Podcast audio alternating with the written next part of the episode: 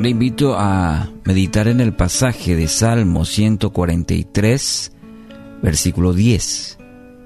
El salmista dice, enséñame a hacer tu voluntad, porque tú eres mi Dios. Tu buen espíritu me guíe a tierra de rectitud. Título para esta mañana, La voluntad de Dios. Esta es una declaración poderosa, la del salmista un corazón rendido completamente a Dios. El salmista David estaba atravesando un tiempo muy difícil. En el contexto encontramos que era presa del temor, entró en, un, en una depresión muy fuerte el salmista. ¿Cuál es la actitud, la decisión que toma el salmista en medio de esta circunstancia? Y mire lo que, lo que hace. Se acerca a Dios a través de la oración. En el versículo 5 del mismo capítulo nos dice que empezó a, a reflexionar, a meditar en las obras de Dios. Es decir, miró hacia atrás y recordó cómo Dios estuvo con él, las cosas que ha hecho por él recordó cómo el Señor había guiado su vida en todo momento. Y toma la decisión. ¿Cuál es la primera decisión que toma? Volver a buscarlo en las mañanas. Y desde lo profundo hace esta poderosa petición. Ahí, buscando al Señor en intimidad, es donde sale esta poderosa petición. Enséñame a hacer tu voluntad. No le pidió que que le saque del problema, de la situación, que cambie el escenario. Le dijo, enséñame en medio de mi aflicción, en medio de la situación, a entender y a hacer tu voluntad. David ora para que Dios le enseñe a hacer esa voluntad de, del Padre. Amigos, son en los momentos difíciles donde más necesitamos entender y hacer la voluntad de Dios. Jesús, el Hijo de Dios, en aquel huerto de Getsemaní, en el momento más difícil de su ministerio, de su propia vida, dijo, Padre mío, si es posible, que pase de mí esta copa de sufrimiento.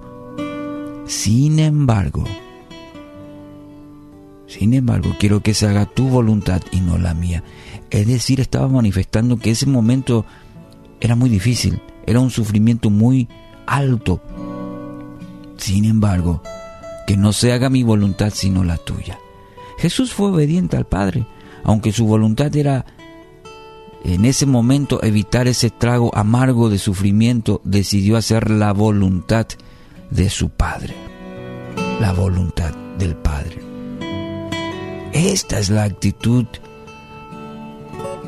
una actitud de entregarse completamente a Dios, de confiar que su voluntad es buena y es perfecta para nosotros.